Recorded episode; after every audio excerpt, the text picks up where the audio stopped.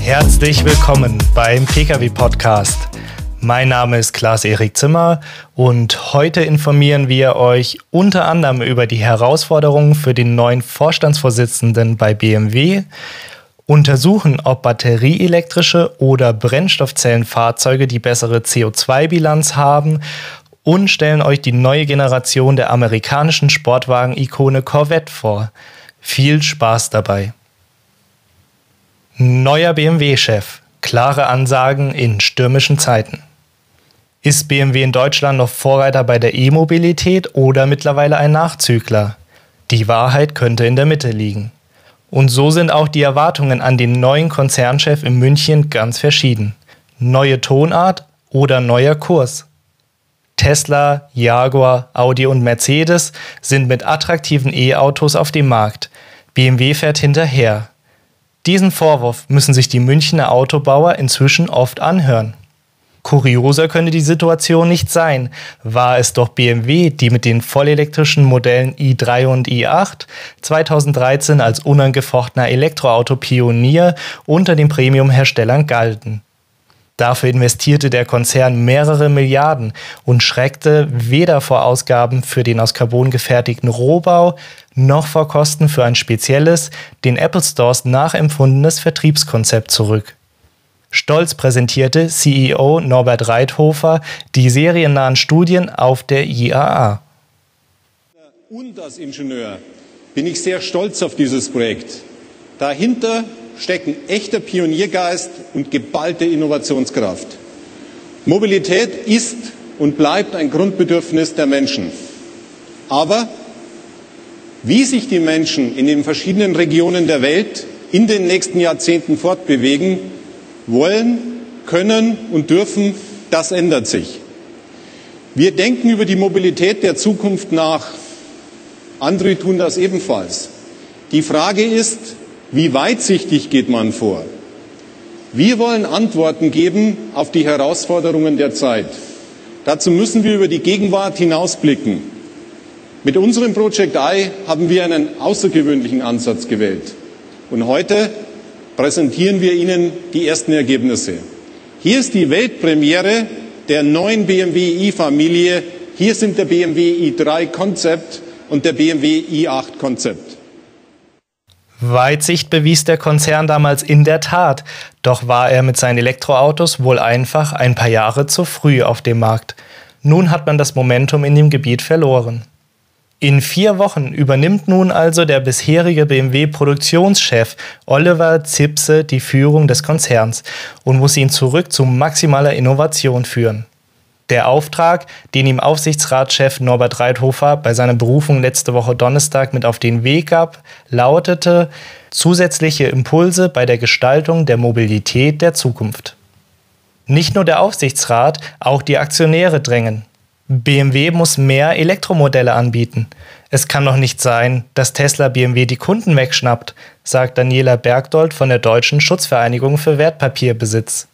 Das kostet zwar zunächst viel Geld, aber mir ist lieber, unser Unternehmen ist hochmodern und spielt in der Weltliga vorne mit, als dass wir jetzt hohe Dividenden kassieren und das Unternehmen langfristig abgehängt wird. Fragt man den Branchenexperten Professor Stefan Bratzel nach seiner Meinung zur aktuellen Lage bei BMW, sagt er, das E-Auto sei zwar weniger profitabel und mache in zehn Jahren 15 bis 20 Prozent der Arbeitsplätze in der deutschen Autoindustrie überflüssig, aber ohne E-Autos drohten den Unternehmen in Europa enorme Geldstrafen, in China sogar Verkaufsverbote. BMW müsste sich heute viel stärker auf batterieelektrische Autos fokussieren. Die Firma setzt zu stark auf Plug-in-Hybride, kritisiert der Professor mit Blick auf immer strengere Umweltvorgaben. Auch eine Kooperation mit dem Stuttgarter Erzfeind Mercedes-Benz steht in München momentan zur Diskussion. BMW könnte vielleicht mit Daimler eine Elektroplattform aufbauen, um die Kosten zu senken, wie Audi das im VW-Konzern macht, sagt Bratzel dazu. Richtig sei auch, die Entwicklung des Wasserstoffantriebs voranzutreiben. Der könne nach 2025 eine Alternative werden für große Fahrzeuge und auf der Langstrecke. Heute setzt BMW eben vor allem auf Hybride. Derzeit neun Automodelle mit Benzin- und Elektromotor hat der Konzern im Programm. Und damit sind sie heute gut unterwegs. Jedes fünfte elektrifizierte Fahrzeug in Europa ist ein BMW. Zipse, seit vier Jahren Produktionschef, hat schon viele BMW-Werke weltweit so umgerüstet, dass sie Verbrenner, Hybride und Elektroautos auf einem Band bauen können. So kann BMW flexibel auf die Entwicklung der Nachfrage reagieren. Der Aufsichtsrat hat es abgesegnet. Reithofer fordert von Zipse zusätzliche Impulse. Dieses Jahr kommt der Elektromini, nächstes Jahr der erste vollelektrische SUV iX3. Und im Juni erst hat der Vorstand als neues Ziel ausgegeben, 25 elektrifizierte Modelle bereits 2023 auf die Straße zu bringen. Problem dabei, niemand weiß, ob die Kunden die angebotenen E-Autos auch kaufen. Gerade mal 2,8 Prozent beträgt ihr Marktanteil heute. Die Nachfrage ist regional völlig unterschiedlich. Zipse werde nicht von heute auf morgen alles über den Haufen werfen, heißt es aus Unternehmenskreisen. Angesichts der langen Entwicklungszeiten, der Zulieferketten, der Organisation wäre das eh unmöglich und wer wüsste das besser als der Produktionsvorstand. Die Liste der Herausforderungen für den neuen Chef ist also gewaltig. Mit Ausnahme der SUVs mussten die Bayern in den letzten Jahren starke Einbußen in ihren Stückzahlen hinnehmen. Mit Design, Produktsubstanz und Image der Konkurrenz aus Stuttgart konnte BMW nicht mithalten. Somit mussten die Fahrzeuge mit hohen Rabatten an den Mann gebracht werden. Leasingraten von unter 200 Euro waren keine Seltenheit. BMW rechnet zudem im laufenden Jahr mit einem Gewinneinbruch und steht damit nicht allein in der Branche. Daimler schreibt gerade rote Zahlen, Volvo meldet eine Halbierung des Gewinns und streicht Stellen, Audi unterbietet die bereits schwachen Zahlen des Vorjahres. Konjunktur und Nachfrage schwächeln. Zugleich müssen die Autobauer Milliarden in E-Mobilität, aber auch in Mobilitätsdienste und selbstfahrende Autos investieren. Immerhin bei diesen Zukunftsthemen sieht Professor Bratzel BMW gut auf Kurs. Mit ihrem Mobilitätsdienst FreeNow sind BMW und Daimler am weitesten in Europa. Zusammen könnten sie es schaffen, Uber und Co. auf Distanz zu halten, sagt er. Und auch die Partnerschaft mit Daimler beim autonomen Fahren sei sinnvoll. Wenn sie ihren Standard durchsetzen, lässt sich damit gutes Geld verdienen. Und sie hätten die Chance, den Vorsprung des Google-Ablegers Waymo aufzuholen. Das sei wichtig, denn da entstehen in zehn Jahren ganz neue Geschäftsmodelle. Betriebsratschef Manfred Schoch mahnte den neuen CEO Ziepse, die gute Partnerschaft zwischen Betriebsrat und Unternehmensleitung fortzusetzen. Der Betriebsrat weiß, dass die Verlockung, in schweren Zeiten am Personal zu sparen, immens ist. Doch noch zeigt sich Ziepse kooperativ. Experte Bratzel meint dazu, das ist bei strategischen Entscheidungen wichtig, das muss ihm auch gelingen. Aber mit Blick auf Autobosse wie Dieter Zetsche oder Elon Musk erwartet er, dass der neue Mann an der BMW-Spitze, anders als sein Vorgänger, mehr nach außen geht und das Rampenlicht sucht. Er sagt, der Chef muss sein Unternehmen und seine Strategie verkörpern. Warten wir also ab, ob es dem neuen Vorstandsvorsitzenden gelingen wird. Kommen wir zu unserem nächsten Themenblock. Welche Antriebsart hat die bessere CO2-Bilanz? Das Fraunhofer Institut für Solare Energiesysteme hat die Treibhausgasemissionen in CO2-Äquivalenten von Elektro- und Brennstoffzellenautos berechnet. Und zwar bei Herstellung und Betrieb, also über den gesamten Lebenszyklus eines PKWs. Das Ergebnis ist recht eindeutig. Die Forscher verglichen das Brennstoffzellen-SUV Hyundai Nexo, über das wir bereits in Folge 3 berichteten, mit einem vergleichbaren SUV mit rein batterieelektrischem Antrieb.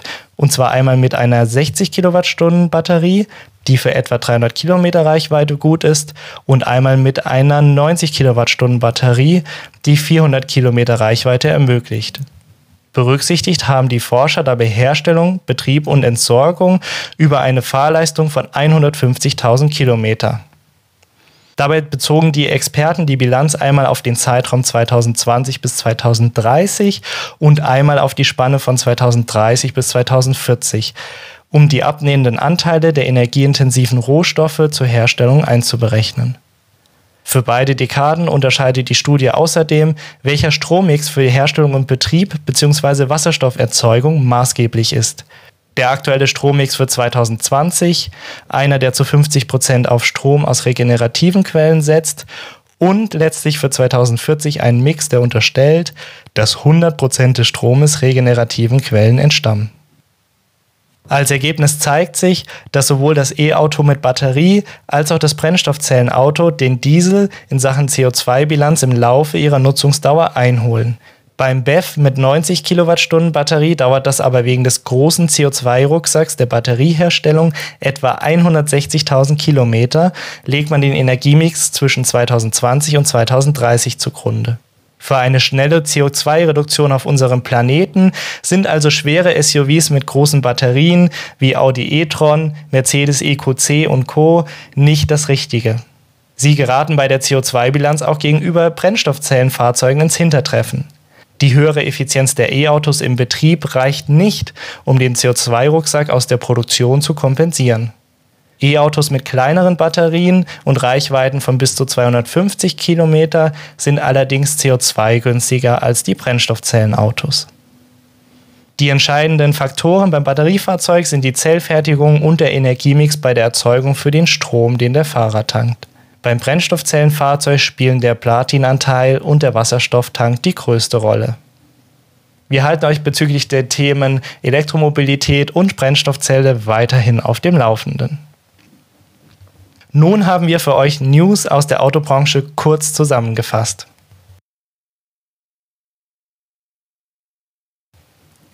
BMW und Jaguar Land Rover wollen Kooperation bei der Motorenentwicklung ausweiten. Jaguar Land Rover und BMW haben in ihren Geschichtsbüchern schon mehrere Kapitel gemeinsam geschrieben. Die Bayern kauften den britischen Hersteller luxuriöser Geländewegen im Jahr 1994, um ihn dann nach sechs Jahren schließlich wieder zu veräußern. Jaguar and Land Rover are two iconic brands in the automotive world, rich with heritage and excellent style and performance. But each have also suffered rocky histories. And for years, each were passed between new owners in Europe and the US, including BMW and Ford.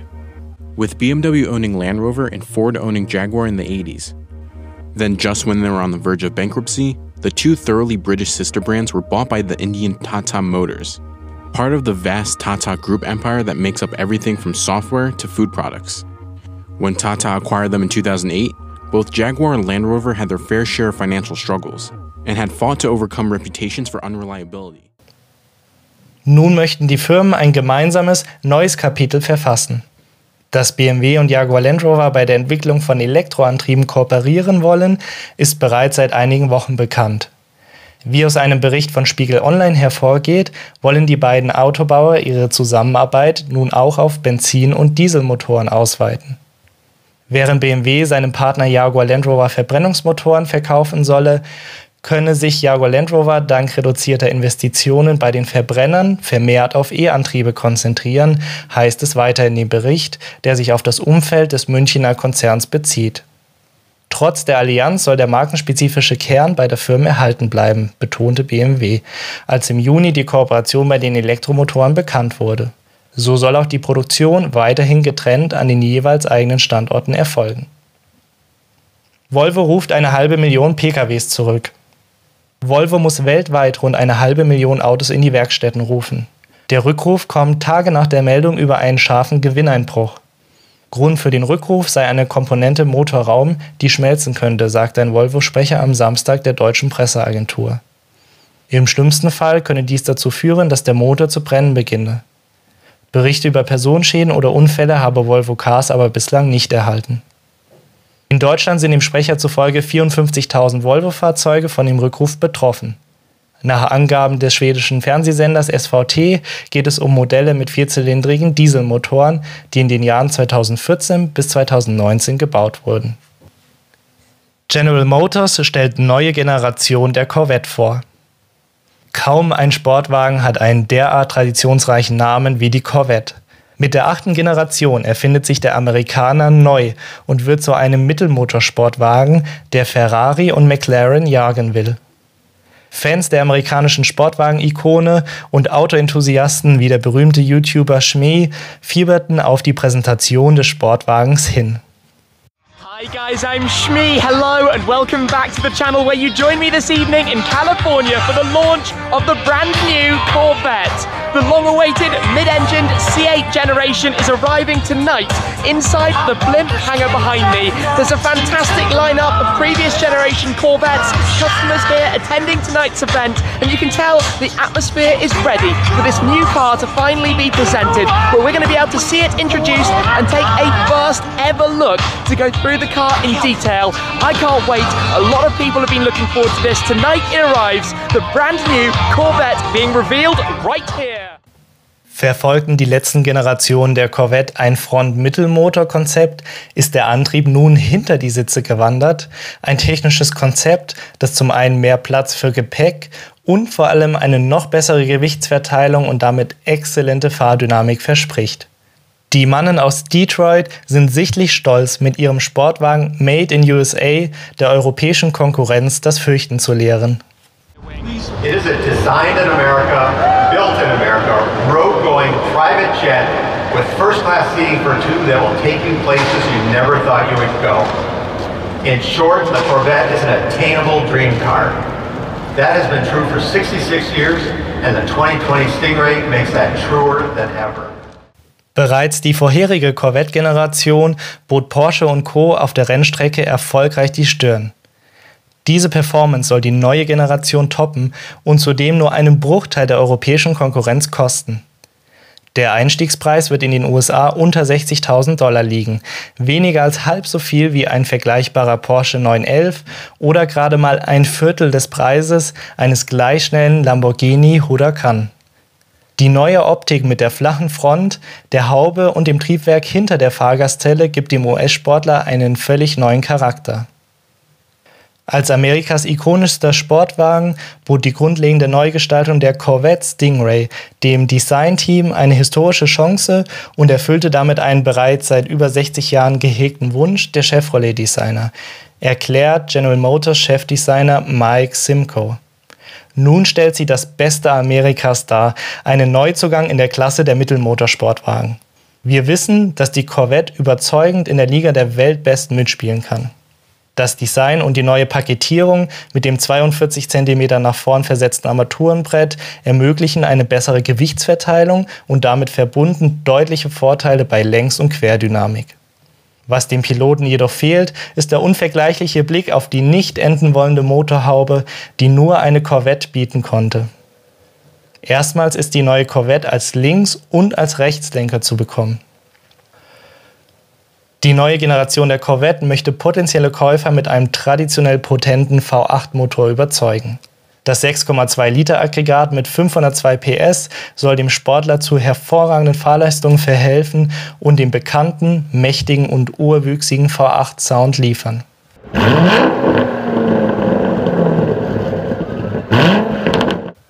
Ob die Corvette aufgrund der Emissionsvorschriften mit diesem Aggregat oder einem Turbomotor nach Europa kommt, ist momentan noch nicht bekannt. Wir werden euch auf dem Laufenden halten. Mit dem Bericht über die amerikanische Sportwagen-Ikone verabschieden wir uns und freuen uns, wenn ihr beim nächsten Mal wieder einschaltet.